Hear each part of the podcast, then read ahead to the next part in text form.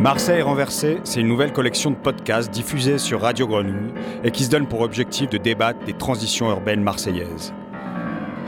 À travers cette émission, on propose de donner une lecture renversée des lieux communs marseillais. La transgression à la loi, l'individualisme, la violence, la saleté ou l'incapacité supposée des Marseillais à se projeter collectivement dans un monde en transition. Marseille renversée donne la parole aux acteurs transitionnels marseillais afin de débattre de recherche et d'expérimentation urbaine qui promeuvent les communs urbains, l'attention à l'autre, les initiatives citoyennes, les monnaies locales, l'écologie, la réparation, la coopération ou encore l'autogestion.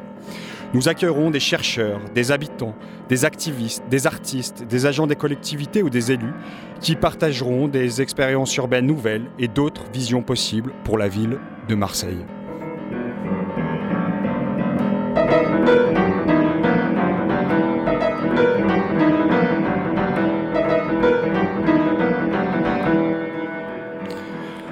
Bonjour à tous. Alors aujourd'hui dans Marseille renversée, on va s'intéresser aux mouvements citoyens marseillais. Des mouvements citoyens qui défendent les intérêts des habitants afin de leur permettre de participer à l'élaboration, l'amélioration, encore la valorisation de leur cadre de vie, de leur patrimoine ou de leur environnement. Alors je pense à différents laboratoires citoyens hein, qui sont récemment euh, développés à Marseille. Je pense à l'association Nos quartiers demain qui travaille sur la friche Louis Armand à Saint-Bardimbé pour créer un espace dédié au commun et à l'autosuffisance urbaine. Je pense aussi à l'après-M. L'après-M, c'est une plateforme d'entraide, un fast-food social et solidaire créé dans un ancien McDo des quartiers nord. Il y a également la base, un espace de 400 mètres carrés, co-construit et autogéré dans le quartier des Chartreux, dont l'objet est de soutenir des initiatives plus respectueuses de l'environnement et du vivant. Puis je pense enfin au projet citoyen euh, Mira, qui tente de revaloriser un patrimoine de 2300 mètres carrés, situé en plein cœur du quartier Saint-Victor, afin de le transformer en un lieu de vie, par et pour son quartier, et puis aussi une école de la curiosité. Alors pour discuter de ces différents mouvements citoyens marseillais, j'ai le plaisir de recevoir Kelly Méran. Euh, bonjour Kelly. Bonjour. Alors vous êtes entrepreneuse hein, et fondatrice du projet euh, Mira. Euh, et vous explorez actuellement les questions de coopération, d'intelligence collective, afin de répondre à toute une génération d'entrepreneurs et d'entreprises qui aujourd'hui sont en quête de sens et d'avenir. Et puis on, accueille aussi Renaud Vigne. Bonjour Renaud. Bonjour. Ah, vous êtes économiste, enseignant à l'IUT d'Aix-Marseille Université. Vous êtes également l'un des membres fondateurs de l'association Nos quartiers demain. Alors première question, et avant que vous nous présentiez un peu plus précisément les projets Mira et Nos quartiers demain, est-ce que vous pouvez nous expliquer l'origine de votre engagement dans ces mouvements citoyens? Qu'est-ce qui vous a incité à vous impliquer aussi fortement dans la vie de votre quartier? Alors peut-être euh, Renaud?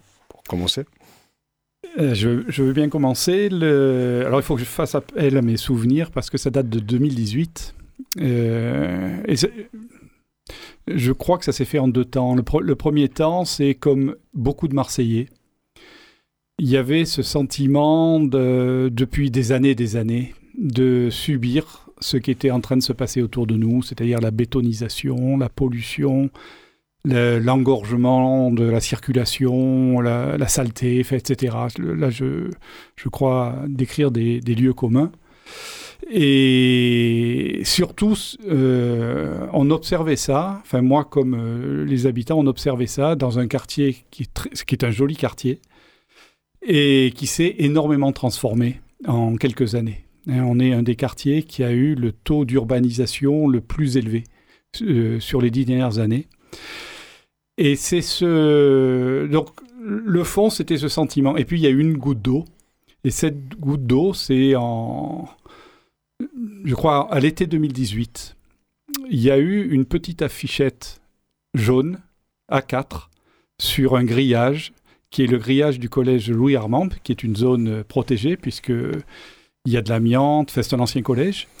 Et cette euh, petite affichette jaune, donc ça a, été, euh, ça a été l'étincelle un peu. Voilà. enfin, moi je parle de goutte d'eau, mais on peut dire, on peut dire étincelle. Mais ce qui est important de, de comprendre, c'est que c'est pas neutre que ce, euh, que ce fut une petite affichette jaune parce que c'est invisible.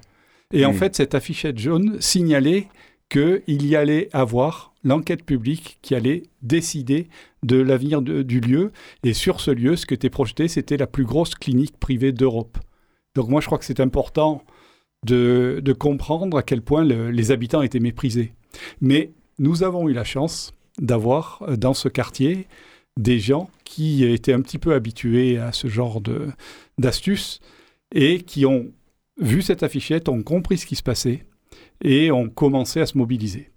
Donc, moi, j'étais pas directement concerné, mais malgré tout, ça m'intéressait. J'étais concerné par peut-être là, on va pas, on, va pas, on va pas subir. On va peut-être faire quelque chose. Mhm. Euh, on, va peut-être essayer d'apporter notre notre mot.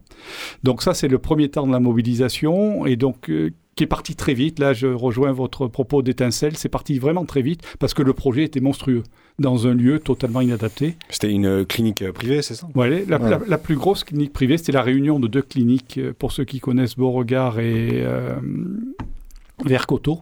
Hein, qui sont des cliniques du, quartier. Donc il y avait déjà une offre sanitaire et qui devait se regrouper un bâtiment ultra moderne avec même un, pont qui surplombe, surplombait la petite rue, etc.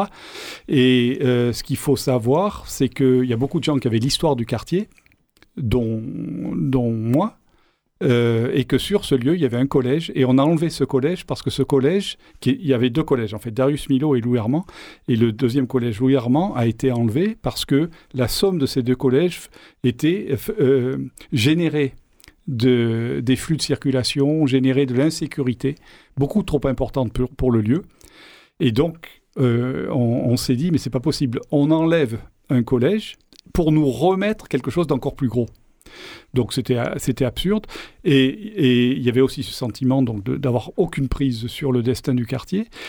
Et très très rapidement, le collectif a commencé à s'organiser, donc il s'est créé, euh, il s'est appelé Nos Quartiers Demain, c'est devenu une association avec un bureau extrêmement organisé.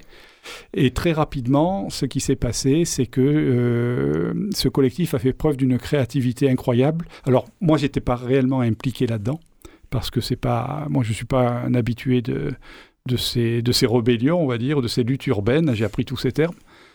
Mais euh, je pense qu'il y avait beaucoup de monde qui était. Vous êtes devenu un activiste? Voilà, oui, sans doute, oui.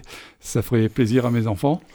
Et en tout cas, le, euh, c'est devenu très gros, puisque au plus haut de la contestation, euh, il y avait pas loin de 800 sympathisants. Mm. et peut-être une et plus de 100 adhérents, enfin, etc. Et, mais très rapidement, le, et ça c'est le deuxième temps, c'est que justement cette association euh, a compris qu'on ne durerait pas euh, si on, ne restait que dans la contestation. Et donc là a été euh, décidé de travailler sur un projet alternatif. Et ce projet alternatif, c'est pour moi, c'était le deuxième temps, puisque comme vous l'avez dit, je suis économiste et j'étais, ça a coïncidé avec mmh. un certain nombre de mes travaux. Qui, euh, moi, euh, je, travaille sur les problématiques de rationalité, de, est-ce que le modèle des choix rationnels mmh. est toujours valable, hein, le fameux Homo economicus? Et, là, j'avais un champ d'investigation incroyable, mmh.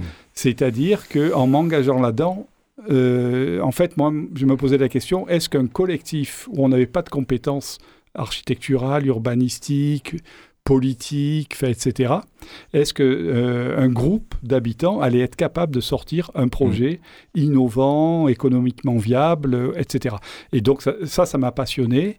Et euh, bon, peut-être que je le, raconterai tout à l'heure, mais il est, il est, sorti quelque chose de très intéressant. Très bien, merci beaucoup Renaud. Peut-être Kelly, euh, discuter un peu de cette origine. En tout cas, vous, qu'est-ce qui vous a euh, incité à vous engager dans justement la rénovation là de cette euh, de cette friche et puis dans la création, si j'ai bien compris, de ce tiers lieu citoyen et puis aussi dédié à, la création d'une école de la, curiosité. Hmm. J'ai rencontré l'année dernière le collectif Alte Plus qui s'est battu pendant de nombreuses années pour préserver le, patrimoine, pour préserver cette, euh, ce bijou du patrimoine en plein cœur de Marseille qui dort depuis 30 ans. Euh, ils se sont battus pour que ce soit pas rasé et transformé en logement, ce qui était euh, son sort initial. La métropole a préempté depuis, et au moment où je les rencontre, ils sont peut-être, euh, j'allais dire, fatigué, épuisé de cette bataille, euh, de plein de tentatives euh, pour, pour essayer de transformer cette friche pour le quartier et de le transformer en un lieu de vie. donc, j'hérite un peu du travail de recherche qu'ils ont enclenché. J'hérite aussi de, beaucoup de données qu'ils ont centralisées. Ils ont mobilisé les citoyens, ils ont mobilisé les élus. Ça a changé de main depuis. Euh, ils ont mobilisé la presse aussi. Il y a beaucoup de, traces de, justement ces, différentes initiatives. Et au moment où je les rencontre, euh, je suis en train de chercher un lieu pour euh, justement cette école de la curiosité. Et ce que je sais du tiers-lieu, ou en tout cas ce qui m'a aussi amené à, on va dire, faire de la place pour, pour, enclencher ce, projet, c'est que le 7e manque cruellement de lieux pour se rencontrer. Mmh pour se réunir. Il y a euh, un club senior qui va être dédié aux seniors. Il va y avoir euh, une, garderie qui va être pour les enfants, euh, un shop pour les bobos. Et donc, il n'y a pas de lieu pour se rencontrer. Et dans cet entre-soi grandissant, je crois que en visitant cette friche, bah, je suis tombée amoureuse des volumes, je suis tombée amoureuse de, de l'histoire de ce lieu. qui est assez grandiose. Et, hum, et voilà où j'en suis de, des débuts plutôt. très bien. Juste, elle est où cette friche exactement? C'est euh, quelle rue euh? On est rue Sauveur-Tobelem. C'est une perpendiculaire de la rue d'Andoum dans le quartier Saint-Victor. Ok. Parfait. Et alors aujourd'hui, où est-ce que vous en êtes de, de ce projet? Est-ce que vous avez... Euh, alors, peut-être investi les lieux ou construit davantage le projet Ou est-ce que vous en êtes aussi dans le dialogue avec la mairie et puis la, métropole peut-être? Effectivement, la métropole est propriétaire du site. Euh, pour comprendre les besoins du quartier, on a lancé une grande campagne citoyenne. C'est un questionnaire en ligne, une quinzaine de questions qui permettent d'identifier les manques, euh, les causes, les, besoins prioritaires du quartier et essayer de les transformer en programmation concrète dans le site. Euh, cette campagne citoyenne a 750 participants. C'est cet appui-là qui nous a permis de toquer aux bonnes portes auprès des collectivités.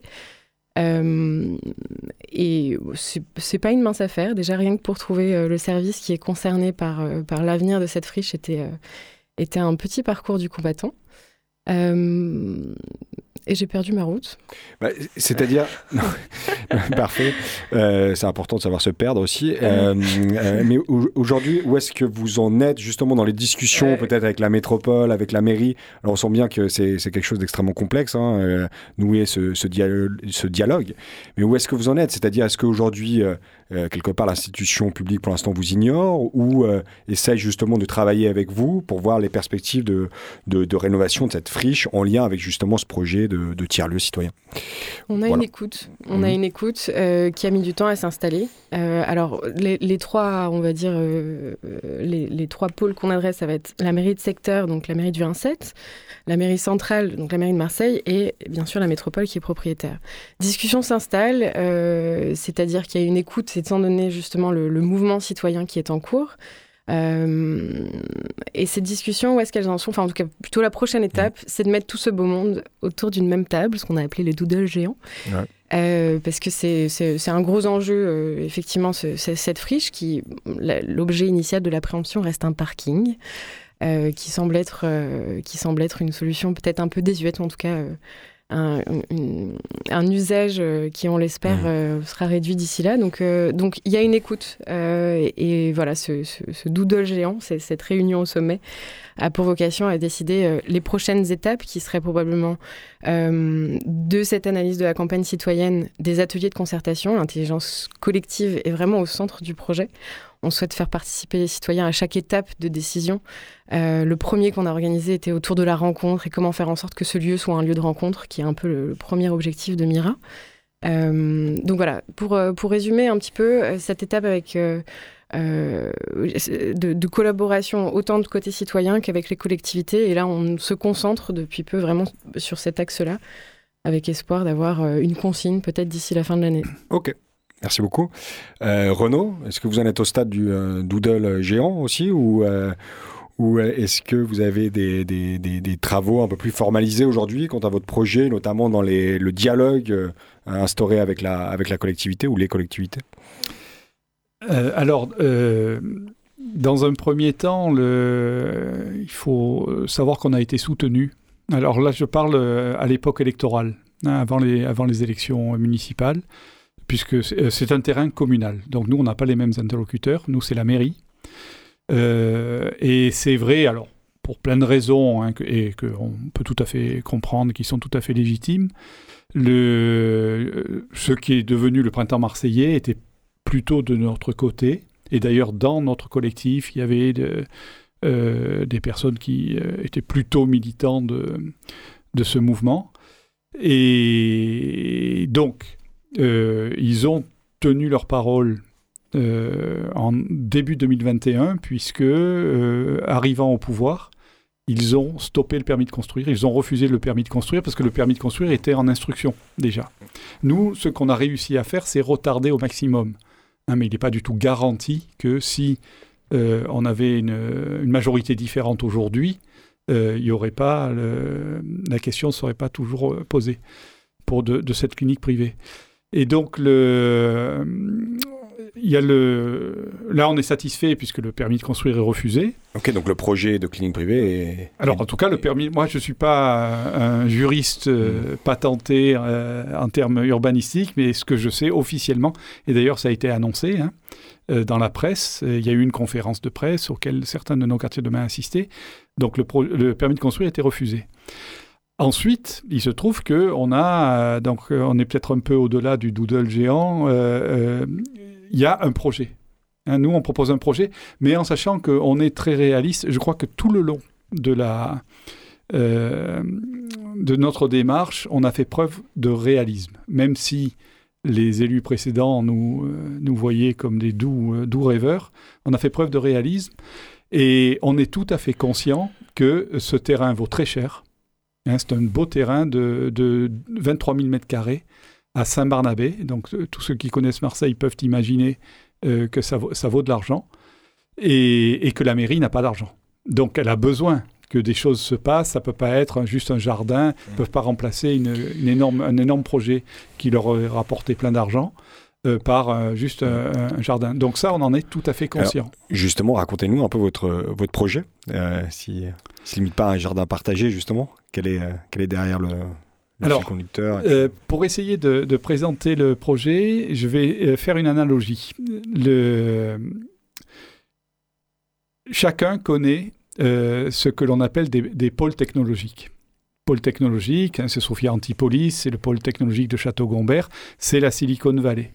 La philosophie qui sous-tend ces, ces, espaces, c'est de réunir à proximité tout un ensemble d'activités qui partagent les mêmes valeurs, en l'espèce des valeurs d'innovation, de, rupture, ce qu'ils appellent disruption maintenant, et on va retrouver les grands financiers, on va retrouver les startups, on va retrouver les centres de recherche, etc.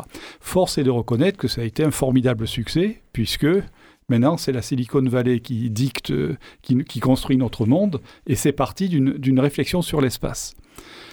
Eh bien, euh, alors, comment ça atterrit, justement, sur votre. Sur, euh, alors, eh bien, à la limite, on pourrait dire que nous, ce qu'on veut faire, c'est détourner cette même problématique.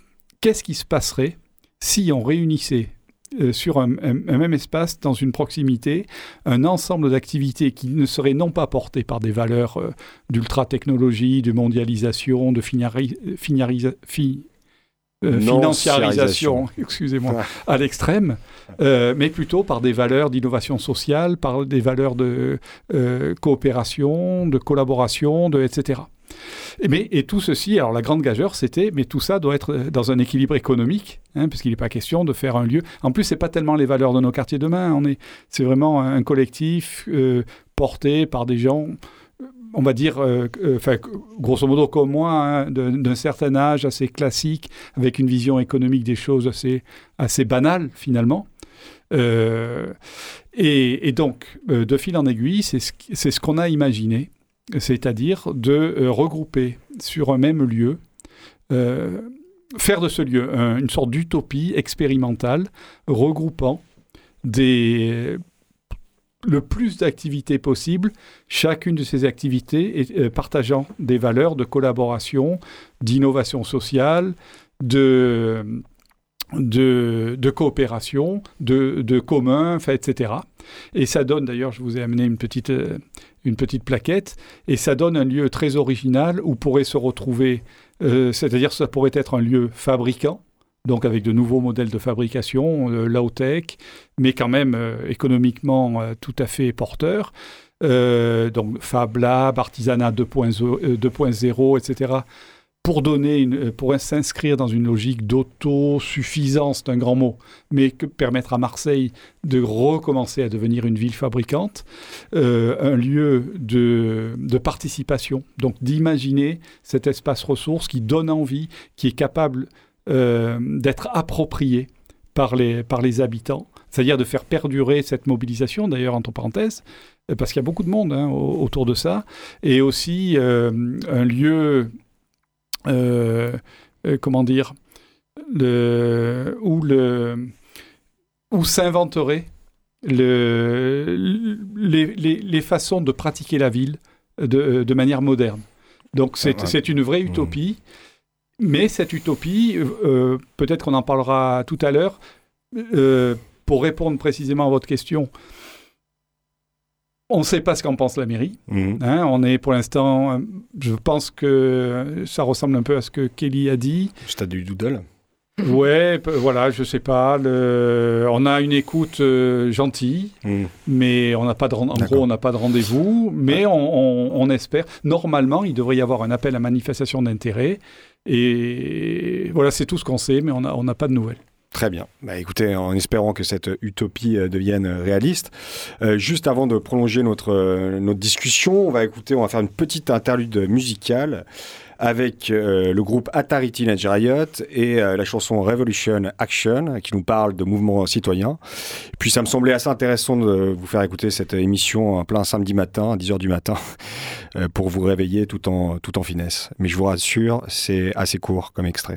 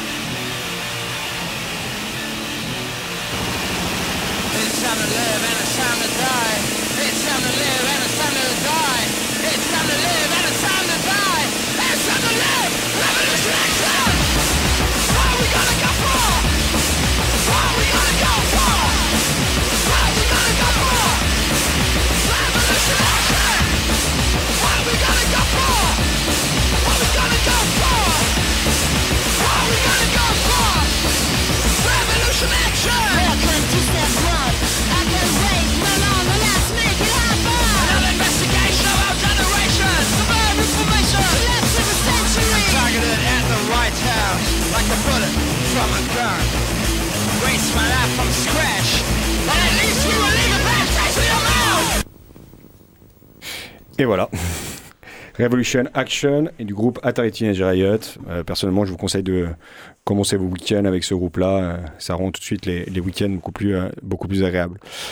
pour revenir un peu à notre sujet, donc sur les mouvements citoyens marseillais, donc on accueille donc Kelly hein, qui est donc euh, fondatrice du euh, projet Mira, et puis Renaud Vigne, hein, qui est économiste, enseignant à l'UIT d'Aix-Marseille Université, et qui est aussi le fondateur, hein, l'un des membres fondateurs plutôt de l'association Nos quartiers demain. Alors pour prolonger notre discussion, Kelly, j'aimerais bien vous interroger sur un, un, pan de votre projet qui concerne l'école de la curiosité. Et justement, je suis extrêmement curieux de savoir qu'est-ce que cette école de la curiosité. C'est exactement ça. L'école de la curiosité. Parce qu'effectivement, Mira, c'est une communauté, une école de la curiosité et bientôt, on l'espère, un lieu de vie. Et cette école de la curiosité commence déjà à exister hors les murs. On est parti du constat suivant, c'est qu'à l'école, on n'a pas appris à appréhender ses émotions.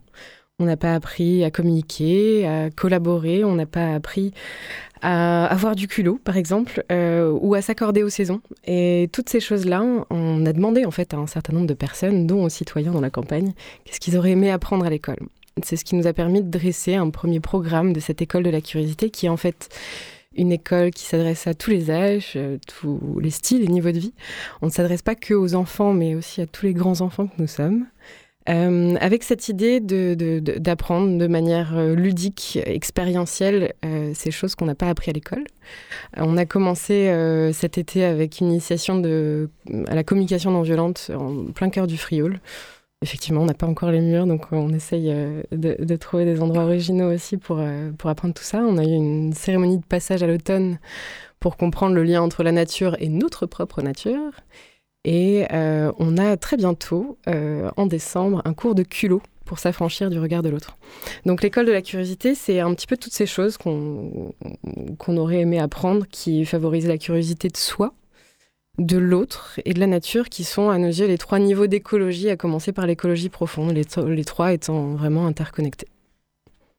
Ok, donc euh, un projet d'école en tout cas assez, assez ambitieux et extrêmement euh, original. Mm. il me semble qu'il y, a un vrai mouvement aujourd'hui hein, autour de ces, ces nouvelles euh, formes finalement d'éducation et d'apprentissage.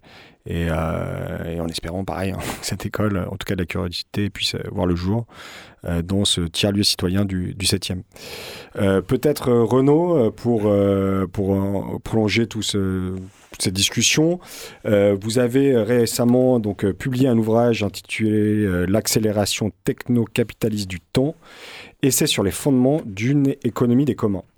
Alors, sans évidemment rentrer hein, dans les, tous les détails de cet ouvrage, est-ce que vous pouvez nous décrire en quoi finalement cet essai résonne aujourd'hui avec l'expérience de nos quartiers demain et plus, plus globalement avec les mouvements citoyens marseillais qui sont aujourd'hui divers et multiples alors, ce, cet essai fait, en fait, fait suite à un premier travail que j'ai mené, donc un, premier bouquin qui euh, mettait en évidence que le, un, phénomène qui allait être un phénomène de plus en plus étudié, de plus en plus connu, qui est un phénomène d'accélération économique et sociale.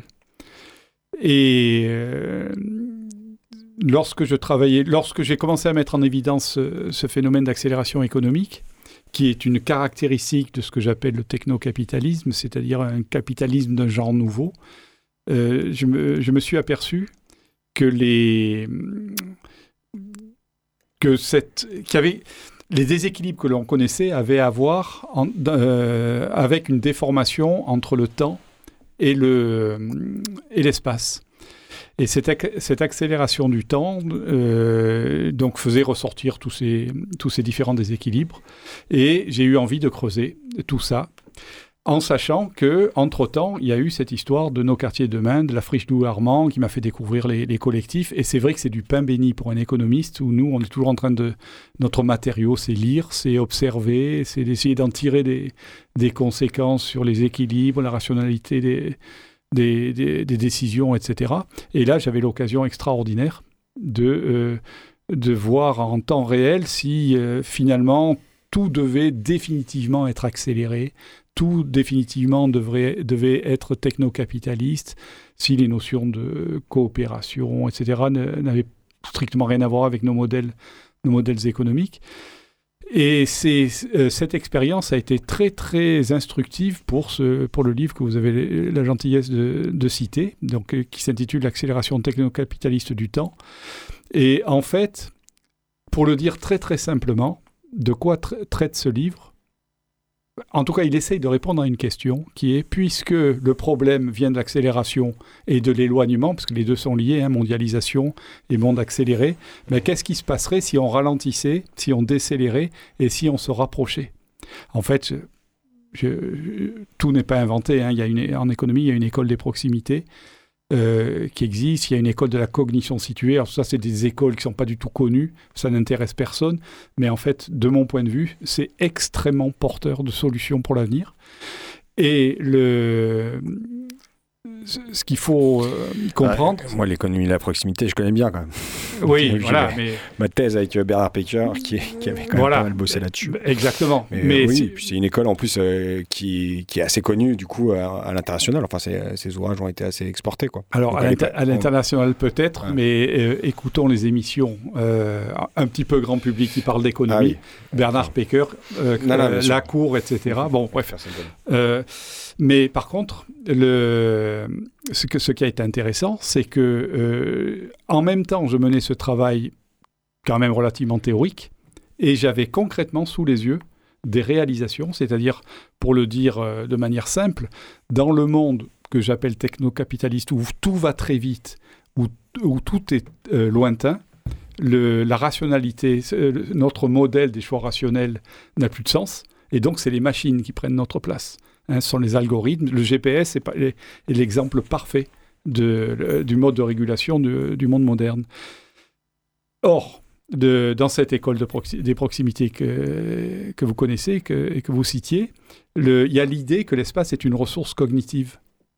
Et je crois avoir eu la chance de vivre en, vraie grandeur cette relation, cette résonance entre un public, donc un collectif, et un espace, et de voir les deux grandir en même temps, c'est-à-dire de voir le, le collectif comprendre de plus en plus de choses, prendre de plus en plus d'initiatives, faire de plus en plus de propositions qu'il n'aurait jamais faites dans d'autres contextes. Et l'espace, alors qu'il reste théorique, hein, parce que c'est un projet encore théorique, euh, euh, devenant de plus en plus, euh, de plus en plus riche, de plus en plus complexe, etc. Et à tel point que le travail qui a été fait par nos quartiers demain a intéressé des chercheurs, des collègues chercheurs, alors pas tellement des économistes d'ailleurs, mais plutôt des urbanistes, des, ou alors des économistes euh, qui travaillent dans ce domaine-là.